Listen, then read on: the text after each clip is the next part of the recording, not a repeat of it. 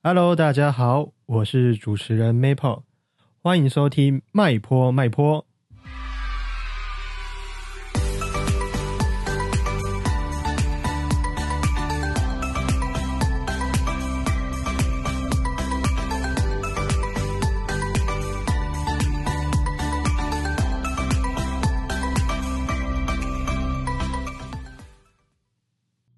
好，大家好，我是 Maple。那今天呢，我们邀请到一位呃，在过去一起学习萨提尔的同学，那他叫伟谦。那大部分的时间，其实我都叫他 A B 居多。好，那我们先来欢迎 A B。耶，大家好，我是 A B。对，那 A B 呢，他是一间幼儿园的园长，我记得是叫鹏鹏幼儿园哈。对。嗯，那你要不要多介绍一下，就是你的你现在的工作啊，然后跟你现在目前在做什么这样子？我现在的工作就是一个幼儿园的园长嘛。嗯，那我大部分的时间在做什么？我其实，在之前也有一些补习班教学的经验。那我以前研究所的时候是念英语教育，所以之前也有在补习班教那种国小的小朋友。哦，然后之前有的时候晚上我还会接一点英文家教，就是看着几位陪伴的这些小朋友从国小，然后一路到国中，然后到高中到大学。对，然后园长的部分的话呢，呃，园长主要的工作当然就是在园务的一些营运管理嘛。对，所以很多的部分都会放在陪伴老师啊，然后陪伴家长啊。然后举办一些亲子教育讲座啊，举办团队的内部训练啊。哦，那这个训练有蛮多面向的，有教学的啦，有沟通的啦，有自我安顿的啦。对，所以大概我的工作，我觉得就是围绕着人呢。嗯，我现在的工作也大部分都是围绕着人为主。啊，像我的工作主要是偏向是带领青少年，然后或者是像是呃大学生。然后甚至在年纪再更小一点，就是到儿童这个区块，啊，那那你跟我一样，还蛮相像的，对对对，区间蛮广，而且就是我们在做的属性其实也很宽啊，这很宽呢，就让我们变成就是非常的斜杠。对，因为讲到人，其实太多面向可以讨论，人太有趣了。对对，嗯，那我跟 A B 之间的的缘分呢，刚刚有提到是萨提尔，那。是我们在去年的，就是我们去一起参加了一个叫做萨提尔的师资培训班，然后我们在张天安老师的一场工作坊里面，我们就就遇到了他，就是我第一个遇到的实际见面的同学。对，因为那个师培很特别，是他是十二个同学，然后一开始都是用线上讨论，因为那时候还有疫情。对，对，那只不过我们要参加一定次数的工作坊的。就是次数，然后有一些是被安排好，有一些是自选。嗯，对像天安那一场的话，就是自选的。对我，我们是自选，刚好选到同一场。嗯，对。那在萨提尔那一场的工作坊里面呢，就跟就是 A B 有比较多的互动跟跟聊天，然后也比较认识他这个人。啊，在那时候其实呃，对 A B 身上有很多的好奇。哦，对，特别是他，他其实拥有非常多的。知识跟才华，啊，但是 啊，但那时候的 A B 呢，都会觉得啊，自己就是还不够努力，或是觉得还不够好，要再更好一点。但我就会在旁边，就是就觉得哇，这个人都已经这么厉害了，啊，然后如果还这么觉得自己还没有到很好的状态下，那究竟他的够好是怎么样子呢？对啊，这个够不够好？的这一个议题哦，我觉得它也是一直陪伴我的一个人生的议题。嗯，对。然后这个，这我觉得这也是因为，就是我一直都有那种我不够好，我不够好，然后一直很焦虑，所以后来也才走上了萨提尔的学习。因为萨提尔他其实就是在探讨一个人他的一些行为或是想法，他背后的一个冰山的，就是什么叫冰山？就是说。水平面上，哎，我只看得到我是焦虑的，我是觉得自己不够好的。可是下面有很多的成因啊，可能跟我童年有关啊，可能跟我一些对自己的期待啊，别人对我的期待啊，一些看法有关。对，所以我觉得你刚刚说到这个，看到了就是觉得自就是我这个人是永远觉得自己不够好。我觉得这就是当初让我想要学习萨提尔的非常重要的一个主因之一。嗯，那提到萨提尔的话，我相信观众朋友可能还不太了解，这萨提尔这三个字到底是何方神圣。对，要不要解释一下？那我们来稍微跟大家分享一下，然后在分享之前，我们先喝一下我们手上的酒。啊，对，我们就是在张天安老师工作坊，然后因为佳宇都带我出去吃中饭，他的就是美食家，都会找好附近的餐厅，然后就这样交流，就发现说，哎，也是一个爱吃美食跟爱喝美酒的，就是好朋友。对。那其实也很难得啊，就是能在这样子的节目里面，然后可以用比较呃放松，然后舒适的方式，然后跟跟好朋友这样聊聊天，然后又跟观众朋友就是有一些呃分享，我觉得它是一个非常好的一个一个形式跟平台啊，所以我们就想说让这个调性稍微轻松一点。对，Cheers。那要让轻松呢，就是至少我们要先能够让自己放松 哈，所以我们就一定要先来一杯酒，合理化合理化自己喝酒的行为，这样。嗯，对。那我们先来介绍一下，就是我们各自喝的酒好了。哦，对。那 A B 喝的是什么酒呢？我喝的是我在好事多买的白酒，我觉得蛮好喝的。冰过之后，哈，冰过之后是整罐这样冰镇进去对。嗯，那你还记得那个白酒外面的那个 logo 或者是品牌吗？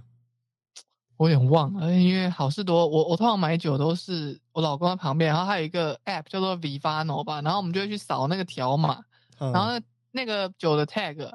然后扫出来之后，他就会告诉你这个酒大部分喝过人给他几分，然后呢，哎，他市价大概多少？那现在你就可以在现场看到说，哎，现场那只卖多少？那如果是跟现场差不多，甚至是比他觉得的市价再便宜一点，然后评分大概三点八到四颗星，我们就觉得很不错，然后通常买回来都蛮好的。哦，这还蛮好用的一个一个 app 吧？对，哦，这个 app 你再跟大家分享一下，就是它是从哪里取得的？就是 App Store 里面好像叫做 Vivano，我看一下，V I V O N O 吗？我看一下。好哦，Vivino 啦，Vivino，好，Vivino 怎么拼？V I V I V I N O，V I V I N O，啊，OK。啊，这看起来是一个非常不错的评价 app，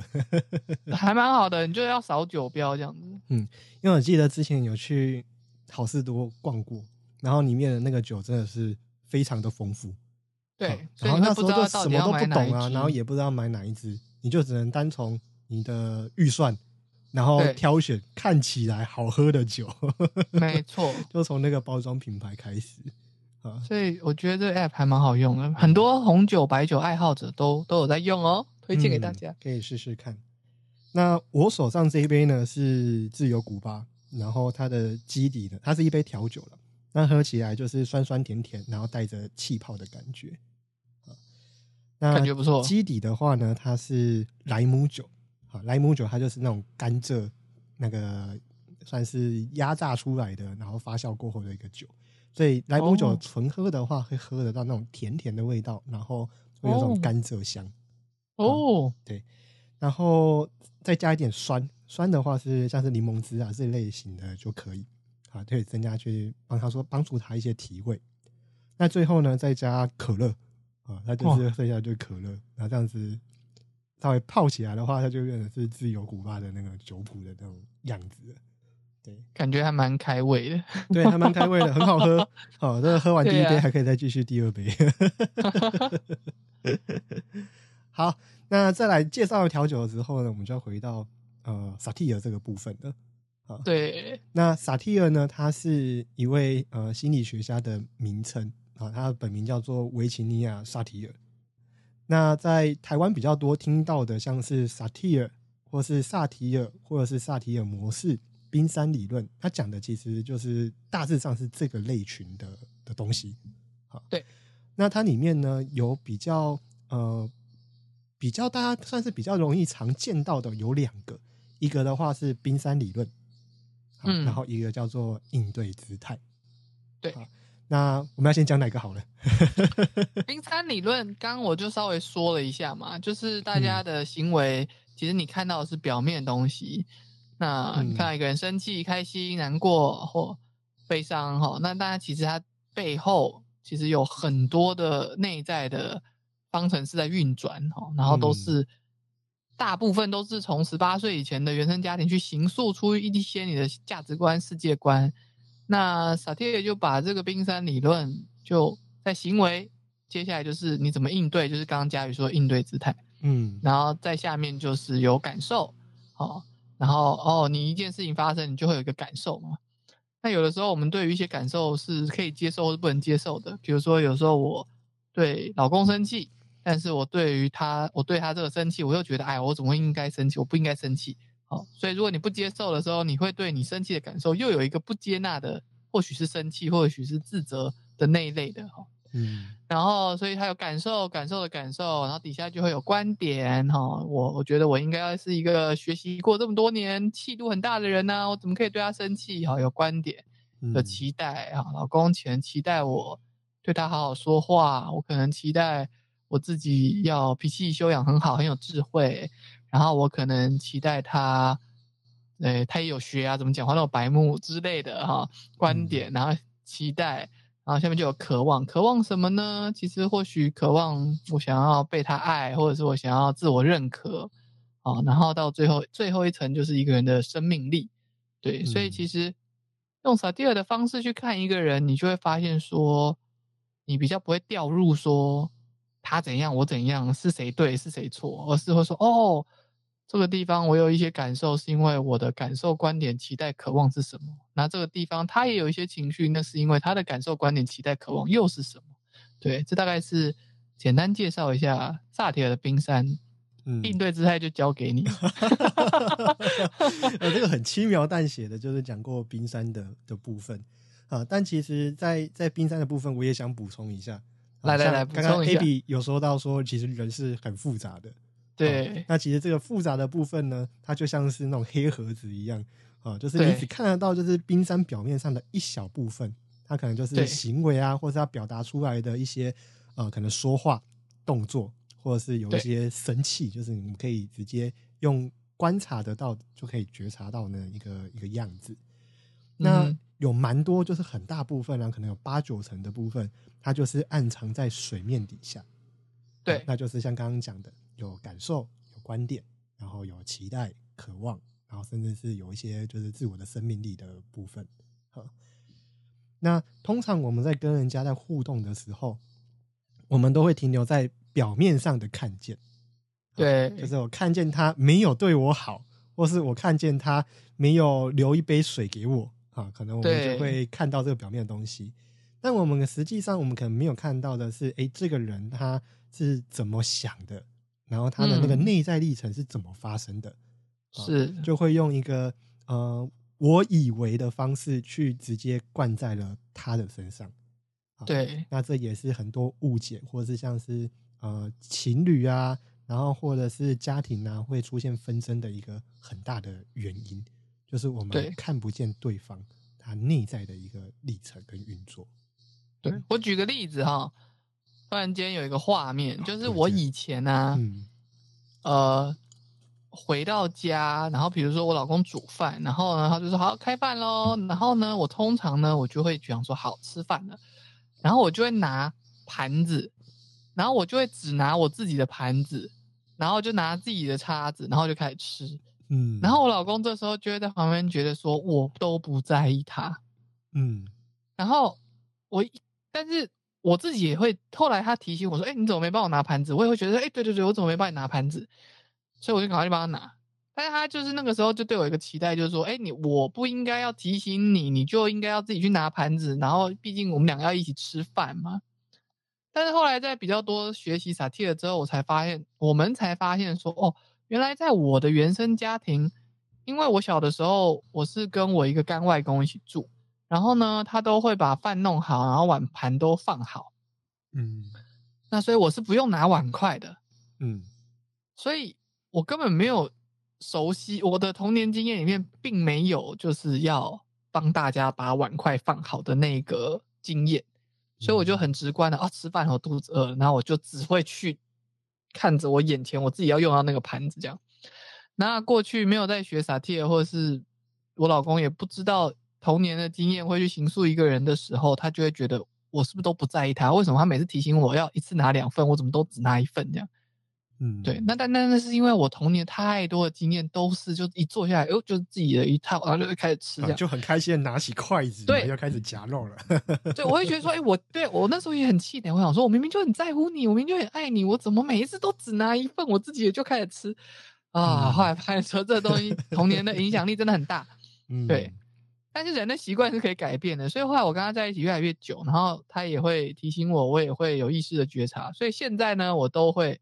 就是家里有多少人，我就会先拿多少份餐具这样。对，所以其实虽然童年经验会去形塑一个人，可是事实上我们后面的一些体验跟经验还有学习是可以扭转一个人的惯性的。对，嗯，没有错。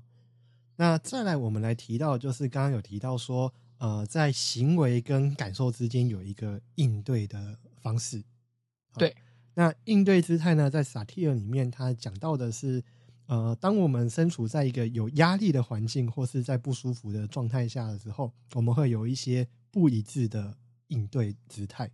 嗯哼，那这个不一致的应对姿态呢，我们说白话一点，就是有点像是口是心非，或是我们言行它不一的一个一个样子。就是我明明想要爱你，对对对，我明明想要爱你，但是我却用骂你的方式来表达。啊，这样子的话，你等于是又把对方给推得远远的，啊，就会有这对啊。对，比如说孩子一直打电动，然后妈妈就会说：“你怎么一直打电动？你不是没有是吗？你是不会打个招呼吗？你功课不用写吗？”可是其实上，他的内心可能是很多担心，甚至是他是想要靠近这个孩子，可是他出来的却是这种指责的话语。嗯，那其实在，在表达出来的时候，又接到了可能孩子对他的反应，其实那个过程中是很受挫的。对啊就会发现说，哎，其实两个人都想要靠近，但结果我们用了一个就是呃没有觉察到的不一致的应对姿态之后，反而把我们越推越远嗯，啊。那在这样的循环里面，我就更不晓得我该怎么样去爱我的孩子，或是我如该如何去爱妈妈。对啊，还有伴侣之间也是这样。对，那在不一致的应对姿态里面呢，有四个啊。一个第一个的话就是讨好，好，那我们这边就不详细，就是太详细的去解释它。就是讨好的话，我们就是会委屈自己，然后就是会取悦别人的样子。，对，好，然后再来第二个的话是指责啊，就是你会看到有些人就是很生气的去骂别人，就是不管任何情境，他就是骂啊，骂对方啊，骂到你就是啊，你认错了，啊，这样就好了啊。那这个指责的部分蛮多，可能像是主管啊，或是在伴侣之间都很常发生啊。即便你自己错了，还是要就是要凶起来，然后就骂下去。或者是你其实心疼、担心，然后你就是不知道，你就骂，比如说啊，你怎么没有吃高血压药？我不是叫你这样这样。哎其实你是担心对方。对，然后第三个的话呢，就是超理智啊，就是讲道理，就跟唐三藏一样。哦，对，就是讲一些人生大道理啊。嗯，这让我想到那个呃，周星驰有一部电影，它好像是叫《大话西游》吧，还是还是什么的啊？就是他拿着那个月光宝盒，然后穿梭到了那个过去的那一步，啊好像是这样子。然后那时候呢，唐三藏就跟那个周星驰就说，就是你要跟着我过去取经啊。但因为那周星驰那时候他没有任何的记忆啊，所以他就说。我真的没有办法跟你去，因为他现在有一个很重要的事情要去做。啊，然后唐三藏他开始唱起歌，唱什么歌？他就唱那个 Only You，那可是这跟超理智有什么关系？呃，因为他就是讲道理啊，就是讲说，就是只有你可以带着我去斩妖除魔，然后去西方取经，然后就只有你可以干嘛干嘛干嘛。好，然后周星驰在旁边就是拳头就越来越硬，然后眼色非常的凝重。然后哦最后他又在唱到他的歌的时候呢，那个周星驰他就拿他的那个不知道拿什么东西啊，就是打他。他说就是整天那边哦哦哦哦这样子，那完全不考虑别人的感受啊，这就是很哦超理智的一个典范。啊 对，超理智就是不去感受自己的感受，也不去考虑对方的感受，他就是讲他要说的道理。对，他就一直讲道理，然后就变得非常的烦，哦，那个画面非常印象深刻。好，那最后一个呢是打岔对，啊，那打岔的话，我觉得也蛮多人都是属于这种类型的。对，举个例子来说，呃，他可能会当你在跟他讲一件很重要的事情的时候，他说啊，你吃饭了没？啊，这东西好好吃哦，他就是会转移话题。啊对，就是扯东扯。西，对对对对对。或者是就冷战。嗯，冷战的话也是哦，就是他故意的去刻意的去回避啊，不想要跟你谈啊，转身这样子。对，那当我们用这四种不一致的应对姿态在跟别人互动的时候，呃，就会就会发现说，其实我们的距离会被越推越远啊，然后就会得不到你想嗯要的，像是爱呀、或者连接啊，或者是像接纳这些我们比较底层的渴望。那我好奇一个，佳宇，你在学萨提尔之前，你都跟身边的重要他人，你用哪一种不一致的应对？我比较常是用超理智跟打岔这两个啊哦，，真的哦，对，这其实也是要回顾原生家庭的部分呢。就是哦在还没学习之前，我觉得它只是一种冷酷，然后就是让自己可以超越那种你我之间的情感的一种手段。哦，对，听起来好像很很玄，或是觉得很奇怪。但那时候的经验呢，就会告诉我说，只要我不带着情感去处理事情的时候，我才能真正的把问题解决。那你有没有因为这样碰吃过亏，或者是最后得到一个你不想要的结果？其实也是有，就会被人家认为说，哎，可能太冷血了啊、哦，但是我又自己告诉自己，我必须要这么冷血，因为如果我不这么做，问题就没办法解决，就是一哦直陷入在一个自自己的那个小圈圈里面，然后一直不断的循环。啊，学习后嘞，你现在还打岔跟超理智吗？学习后的话，呃，有比较看清楚说，哎，我为什么会选择这两种不一致的应对姿态？好，所以就嗯会比较少的发生，有时候还是会莫名的，就是讲起道理来。啊，然后或者是有有时候会那种，他会就是远远离那个纷争，就是我想要他会跳开，然后当一个旁观者的角色，但会比较知道我我现在正在对，会比较知道说现在正在做什么。哦，对，所以其实有这些不一致的应对姿态啊，未必一定都是要马上改变的。是，其实你只要有觉察，你有意识到你在用哪一种姿态，这样就够了。对，没错没错。嗯，那 A B 你呢？你的经验？我，我以前哦，就是一个超会指责跟超理智我先生的人，嗯。然后就一样跟我的原生家庭很有关，因为我妈妈就是很会讲道理，然后我爸爸就是讲道理没有我妈强，但有时候他就会生气，就会被人指责，对，嗯。然后那我就是他们的综合体，我就是很会指责跟超理智，对，嗯嗯。那在学习萨提尔之后啊，对你来说有什么样子的呃帮助或影响呢？我就变得比较柔软啊。对我先生的话，哦，我以前很酷，就是我我跟我先生是指责超理智，但是我在工作上是讨好。嗯因为我是幼儿园的管理者嘛，然后或者要对家长或者要对老师，我都会比较多的讨好，就是在外对外做事情上，我就会只要发现问题，我就觉得是我自己做不好。嗯，对，那但是那个东西就是放在心里，然后回家呢，对我老公我就会觉得都是你做不好，就气收起来之后回家发在他身上。对，那所以那时候的影响很大，就是有时候我老公就会觉得说，你都对外人这么的温和有智慧，怎么回到家我看到就是一个张牙舞爪的？嗯，就是哎，这也是是在蛮多家庭里面会蛮常遇到的一个课题。对就是都会觉得说，哦，你在对其他人都这么好，啊为什么对我是这样？对，然后改变就是我现在在工作上反而也比较不讨好了，就可以比较一致的表达自己，有喜欢的，有不喜欢的，有不舒服的都可以讲，然后也比较会区分说，哎，有些事情是对，是我要多做或者我要负责，但有一些事情其实是，哎，不一定是我的这一部分，是要双方合作的部分，所以在那个界限厘清上，在工作上也比较好，然后也比较就不会因为一直都在讨好别人，委屈自己嘛。所以回到家，我对我先生，我现在很多的时候，我觉得我接纳跟倾听就更多，甚至中间有一段，因为我就是从一个超级超理智跟指责的部分，降下来了，所以在学习的历程当中，就变有一段时间变他的超理智跟指责变开到最大，因为我已经下来了，嗯然后那个压力锅就要开始放弃释放压力，嗯然后慢慢慢慢我们才抓到一个趋近于两个人都比较偏向一致性的，就是又可以讲到自己，又可以照顾到对方，然后也可以去谈到哎现在的情形情境是什么。对，所以我觉得对我很大的帮助就是，我跟我先生现在就没有那种这一阵子是你委屈自己，下一阵子是我委屈自己，然后一阵子之后我们两个就炸掉。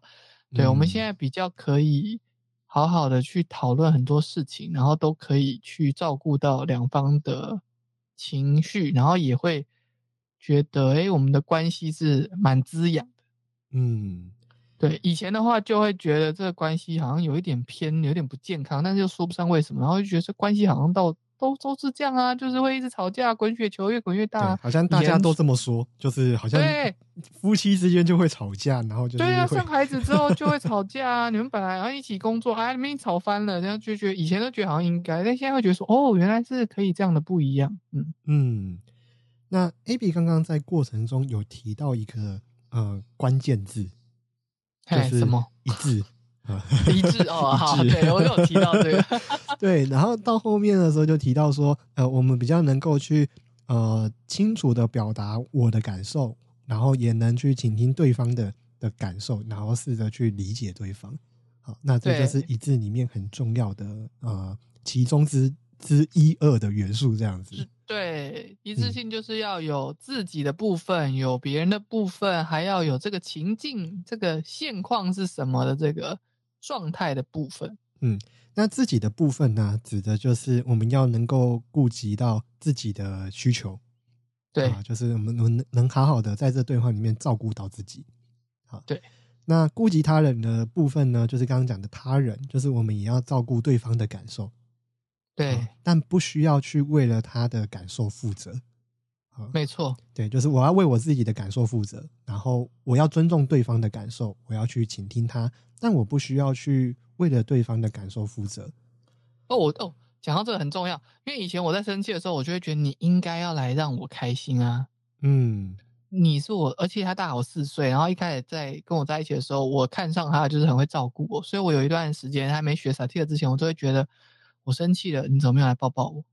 嗯然后他就会说那是因为我也在生气啊，我就会觉得我当初跟你在一起就是因为你会照顾我的感受，你现在不照顾我，我现在要跟你在一起干嘛？然后 我开始有那个情绪勒索的那个画面出对现。哎、我以前会，但是但我不我没有觉察，嗯对。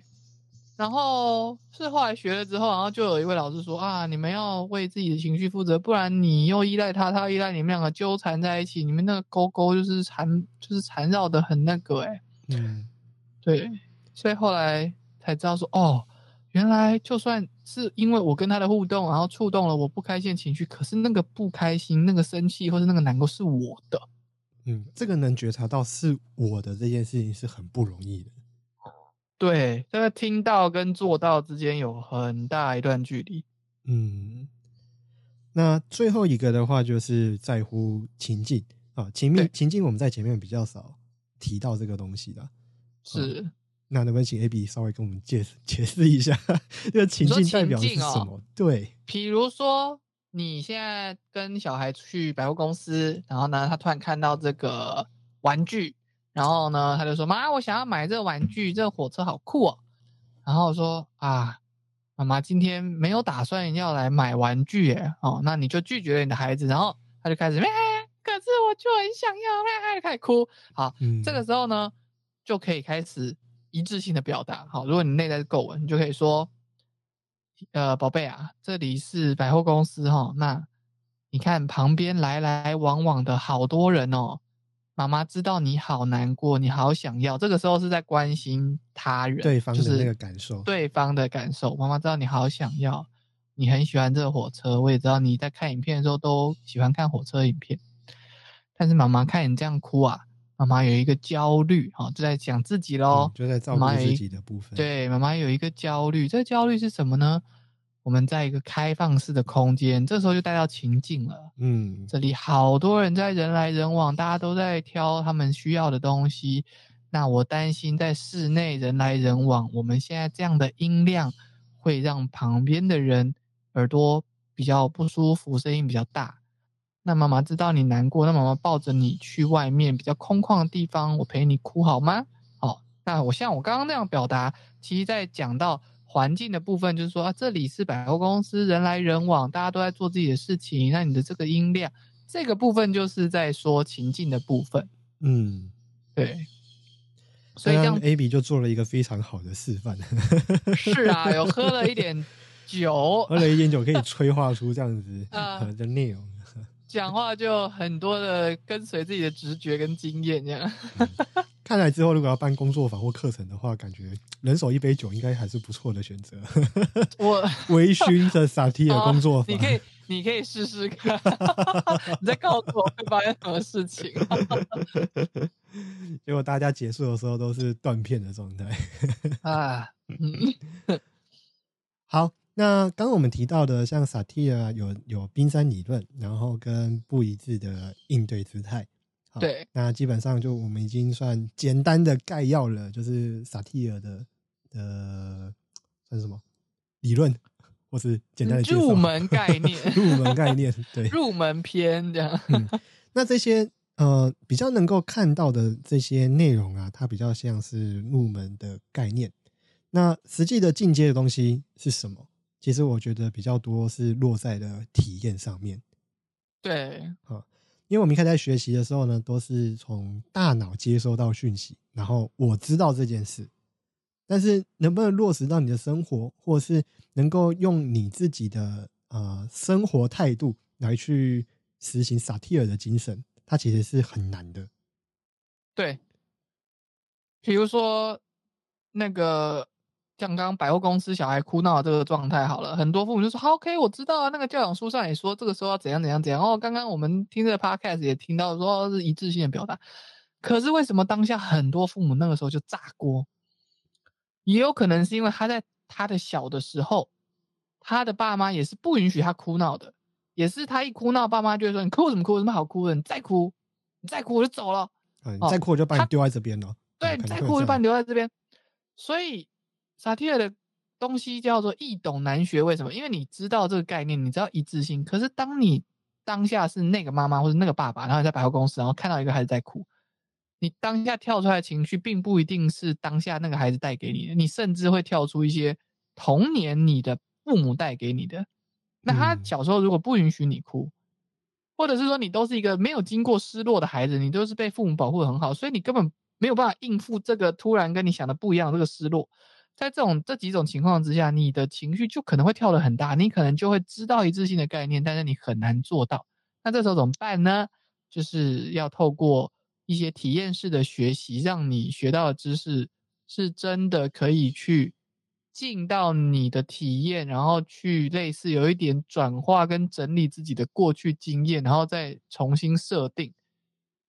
释放你过去的一些能量或者是一些经验或者惯性，然后你再去多练习，这这个时候成功几率就会提高。嗯，这轻描淡写的讲过这一段，其实他是要经历过很多不同的工作坊，然后跟经验所形塑合成的。对啊，我参加超多工作坊的啊，因为我其实过去一开始是听演讲，然后看书，然嗯后那个时候就发现说，哎，我书看的很多，然后也都知道这些概念，然后知道的就糟糕了，我就会拿这些概念去看我先生呐、我妈妈嗯啊，你又在超理智了，你这个时候怎么没有来同理我、靠近我？你怎么关怀我的感受？哈，然后嗯，诶，书看越多，他们就会觉得说，哦，你现在嘴巴很厉害，怎么越来越难相处？这样啊，书看越多，我的超理智跟指责就越强。呃，就会开始帮人家分类啊，你就是这一类的啊，你就是那一类的，对就会贴上标签。对，然后都没有觉察自己呢，就是把这个知识拿去看别人这样，然后还觉得自己做的很好哦，然后都会觉得说我做不到，是因为你们都没有来关心我的感受这样。嗯，对，然后是后来，哎，工作坊上比较多，才发现说，哦，好像是我还是一直把一些期待放到别人身上，哎，我这个期待应该要拿回来，然后回来看看我自己，然后回来觉察跟改变我自己。所以我真的觉得这个都是要有工作坊有体验的情况下，这种比较深刻的改变才会容易发生。嗯，那既然提到工作坊啊，不如我们就来分享一下，就是我们在工作坊里面体验到了什么。因为刚刚我们在呃在分享的这段历程里面，其实有蛮多都只是就是轻轻的去带过它啊，像是你要有一些呃整理啊，或者是你要有一些呃实际的操作，那具体来说，它可能会是什么？我觉得我们可以稍微分享一下我们所啊实际参与过的工作坊的历程，它可能有哪些活动？那那你想到什么？我第一个想到的是。其实，在工作坊里面呢，他讲的比较少的是观念，对，啊，就是譬如说啊，这个就是超理智，那个就是那个就是打岔，就是比较偏向是知识型的东西比较少。嗯，那比较多的呢，他可能会呃，像是让你去画呃家庭家庭年表啊，对，那家庭年表在你画的过程中，你就会去画说，哎，从你从小到十八岁。呃，这段历程中，你可能经历了哪些重大的事件，然后你可以把它写下来，然后透过写下来之后，我们就可以再去探索，看看说在这里面有哪一些呃哪些学习，或是你有哪些的经验，然后带到了现在此时此刻的你。对，啊，我觉得这样子的活动啊，就是在呃我们过往的学习历程里面，它算是不常见的。对。因为大部分我们学到的东西，可能就是学方法解决问题的能力，但是很少让我们去重新看待我们过去的这些历程跟经验。对，那透过这样子的一个一个活动啊，我们可以比较清楚的知道说，哦，原来，哎，我过去发生的这些事情，可能我平常中我想不到，但是在这一次的时候，我哎，我竟然有这个想法，或是有这个念头出来，我就把它记录下来。它就会帮助我们能够重新的去审视，就是过去这一些的发生，它究竟为我带来什么样的影响？对对，这是其中一个活动。那 A B 呢？对你来说，你觉得有哪些印象深刻的活动？其实跟你的很类似，哎哈，就是你会在这个工作坊里面去看到，就像是我那时候惊觉。我很 会超理智跟指责，哦，就是因为来自于我爸爸妈妈在我童年的时候，他们如果遭受压力，他们对我的一个应对。然后再来就是我也是透过那个家庭生活年表，然后去画我从零到十八岁的一个成长历程。然后我就发现，因为我妈妈就是园长嘛，她是白手起家的园长，那很厉害。那也因为这个年表，我就发现说，哦，他在那个那么年轻，他好像生我的时候才二十出头多，然后他又生我，他我还有姐姐，然后他又要白手起家，所以他就要他必须，然后他们家以前是负债的，嗯，我爸妈两个人在结婚的时候，两边的家庭原生家庭都是负债的，而且我妈妈的爸爸就是我的。啊，外公吗？我的外公很早就过世了。那在那个年代，我妈妈是一个单亲家庭长大的小孩，所以他小的时候其实哦，然后那时候家里就是负债很多，然后他也没有办法读很多书，然后好像他哥哥有一阵子就腿断，他马上就要去帮家里卖水果，所以他其实童年很苦。嗯，所以为什么他很会超理智，是因为。我我后来去看到了这个家庭图跟年表，然后包括是我妈妈的童年的一些生活，我才发现说她多么的不容易啊！她她为什么会那么多讲道理？因为她没有办法去跟她的感受去靠近，因为她童年太苦了。她如果一直跟她那个太苦或者难过的感受靠近，她可能就疯掉了。所以她必须要用一些道理跟正能量的喊话把自己撑起来。那那个就是她知道。怎么把让自己撑下去的这个经验，所以他在陪伴他女儿的时候，他也就会觉得要给我们最好的礼物，就是要告诉我们碰到难关的时候，你应该要怎么样怎么样怎么样。所以他就讲很多道理。嗯，所以是真的透过工作坊的这些探究自己跟探究自己的爸妈是怎么长大的，我才发现原来每一个。行为或者是习惯惯性的背后，它都有它的生命故事。然后这个时候我再去看我妈妈，我就不只是看她是我妈妈，我还看她是一位女士，她是一嗯位，她姓许，她叫许女士。这个徐女士是这样奋斗来的，然后在她二十几岁当妈妈的时候，她那个时候身上的经验跟资源，跟她那个时候的成熟度，她做到那样已经是她那时候做最好的。然后是这样去看见了之后，第一个放下一些对妈妈的，因为我们其实大家对对自己的爸爸妈妈都会有很多的期待嘛。可是你去看到他们成长的这个脉络，然后再看到自己童年的一些家庭的一些脉络，你就会发现说，哇，其实每个人都不容易。他当时也竭尽他的所能在照顾我们，嗯对，那那个那个东西，并不是一个大人跟你说你要珍惜啊，你妈你爸小时候很苦啊，你看你看你们家以前是负债的啊，你们现在有这种生活，你现在有这个工作，你要珍惜啊。它不是这种知识性或道理上的灌输，它是你真的是深入体验去感受到，然后你就不一样了。对，是真的理解了这个人，就是理解了你的妈妈，她也曾经是别人的女儿，就是阿公阿妈的女儿啊。对从小有这些的经历，然后成长也很不容易啊。然后对最后他又生下了两个小孩，啊对，然后成为了一位妈妈啊，然后是对，在这个过程中有很多呃很多的生命的历程，然后甚至是挫折，然后让他成为了现在这样子的人。对啊，所以他的讲道理，他的没有办法去贴近他自己，或者贴近我的感受，是因为他小时候真的太苦了。那这些道理真的帮助了他，而且就是因为超理智人都很聪明嘛，他们就会很多的马上，哎，这个事情怎么做，那个事情怎么做，他们不会陷在情绪，他们就会马上去做。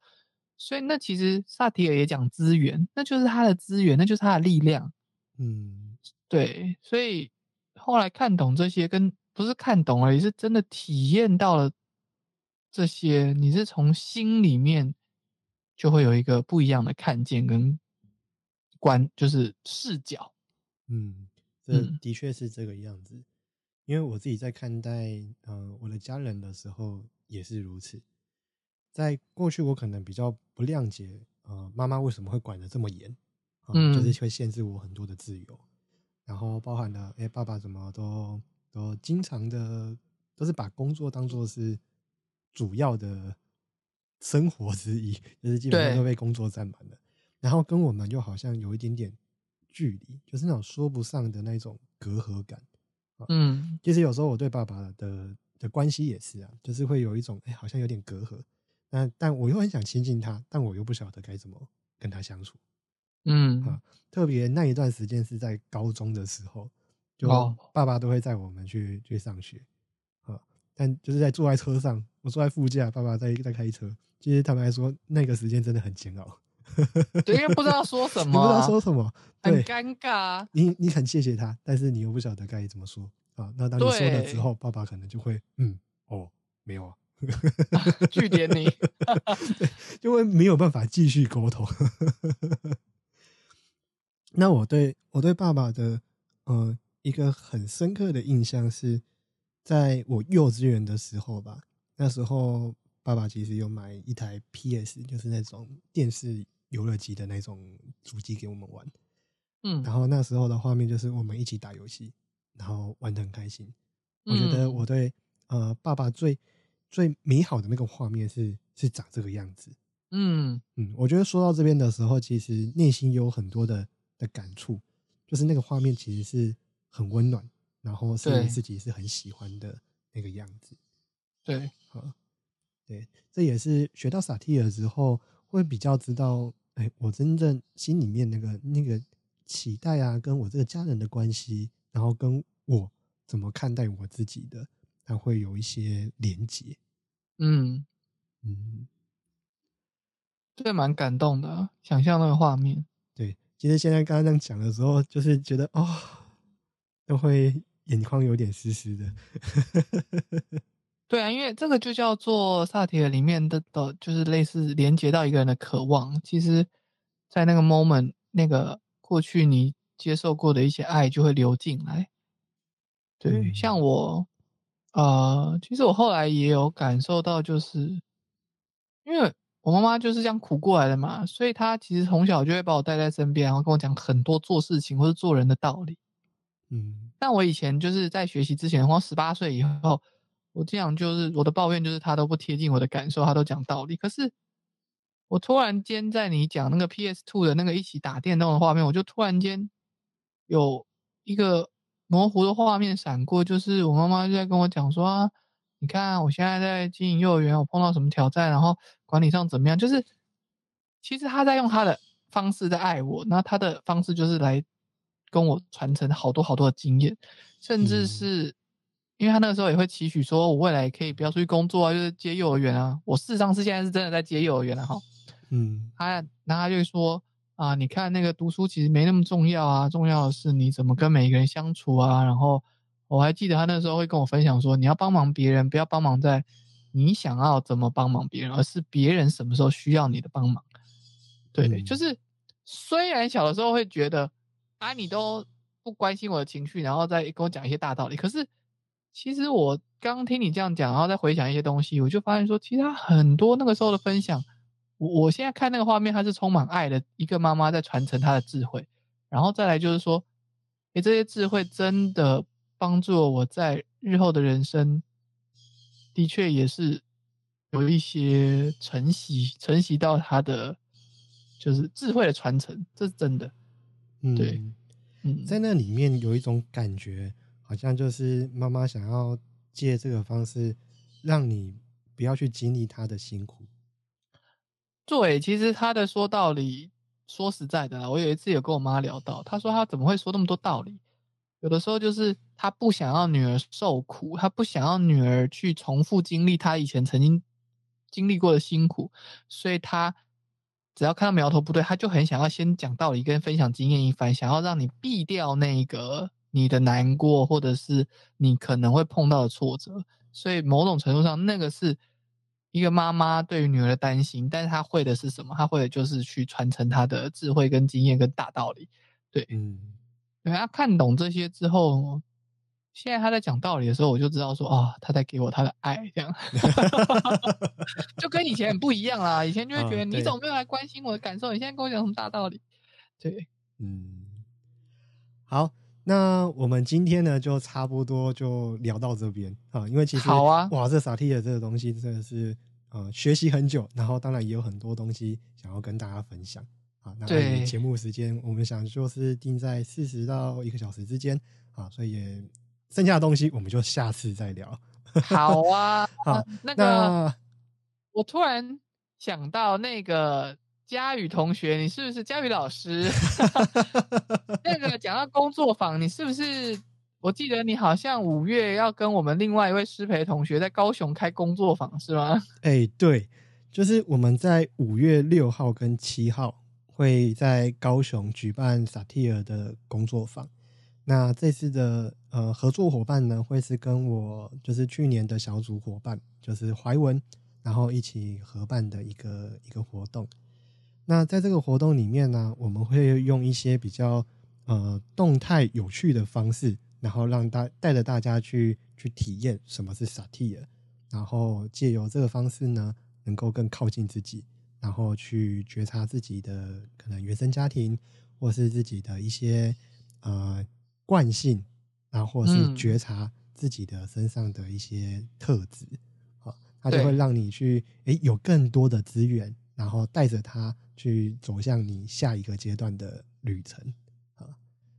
对啊，我真的蛮真心推荐大家有机会可以参加萨铁的工作坊。对，那我对你的了解，我对佳宇的了解，就是因为佳宇本来是带游戏引导的嘛，对。游戏引导是我的我的专业的，呃，也是可以算是我的优势，然后也算是我的呃天生的技能。对，我就觉得，我觉得蛮可以期待，就是说你每次带出来活动，我觉得他就都会有一些萨提尔的精神，可是他都蛮有趣的，他是非常有创意，然后又完全不会无聊，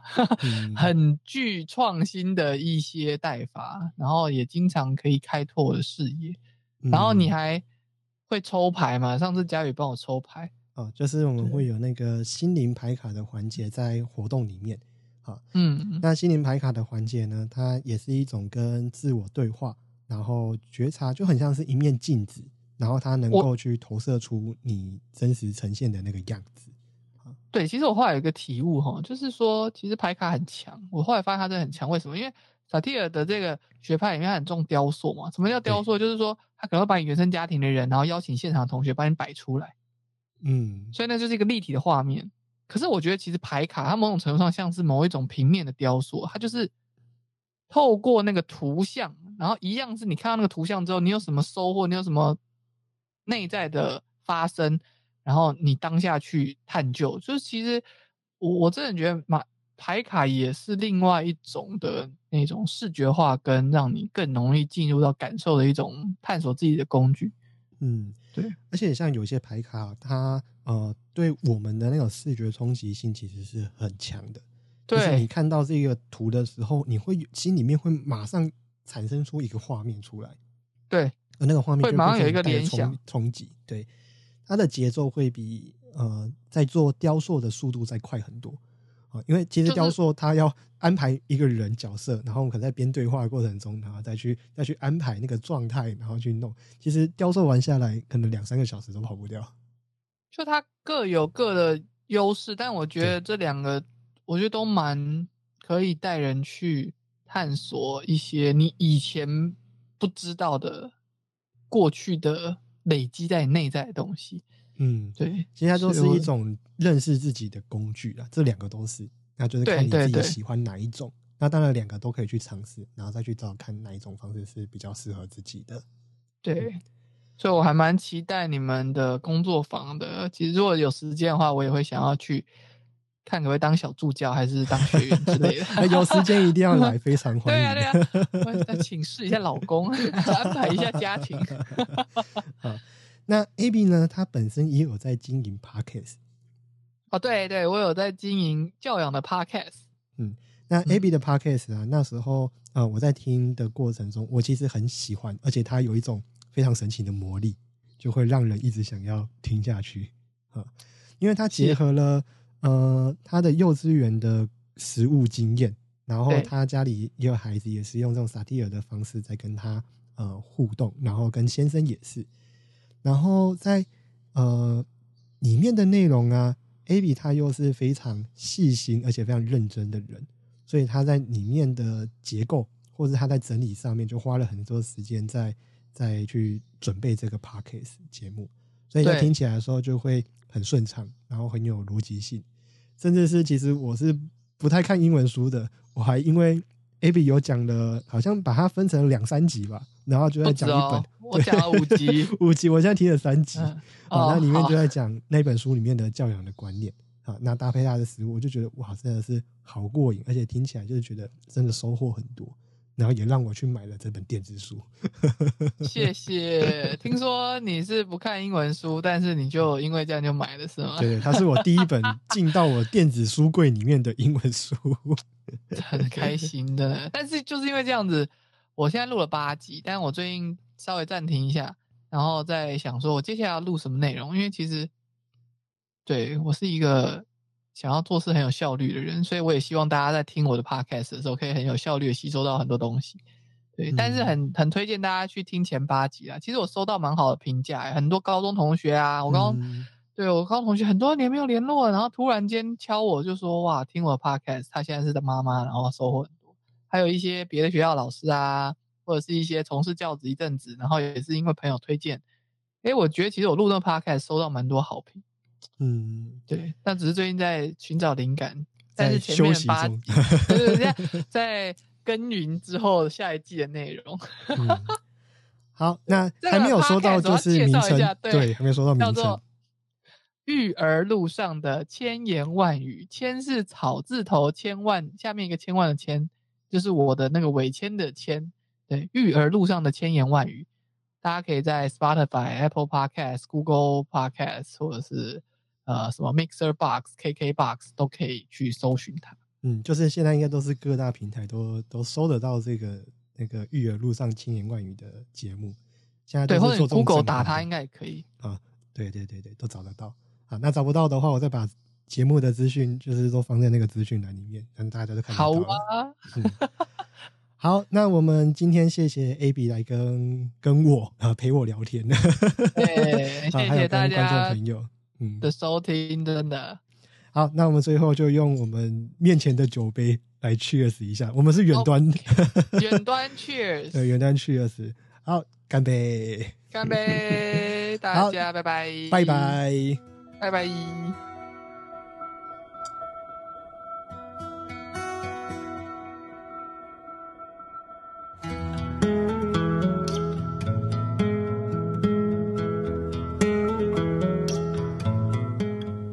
节目的最后有一个好消息想要跟你分享。我在今年五月的第一个假日，也就是五月六号和五月七号，会在高雄举办一场两日的萨提尔工作坊。不晓得你会不会觉得自己总是不够好？你会不会有时控制不住情绪，却又在事后感到后悔？你会不会对未来感到迷惘，不晓得该怎么办呢？如果你有这些疑惑和困扰，那么我会很推荐你来参加这个自我探索的工作坊。我们会透过情境游戏、探索活动和心灵牌卡等动态有趣的课程方式，陪伴你。一起来学习萨提尔成长模式，练习觉察自己，探索与改变自己的内在状态，拿回自己人生的自主权。你也可以在 Acupass 的网站上输入“重回 B 六一二星球，与你的灵魂相遇”，就能找到这个工作坊的报名方式。我也会将这个活动的链接呢放在下方的资讯栏里面。最后的最后，如果你喜欢这集的节目，我想邀请你帮我到 Apple Podcast 按下订阅，并且给我五星好评。欢迎留言和我分享你的想法，也欢迎你让我知道节目的哪个地方让你听了很有感触。如果能收到你的回馈和祝福，我会非常的开心。那么，我们下集见喽，拜拜。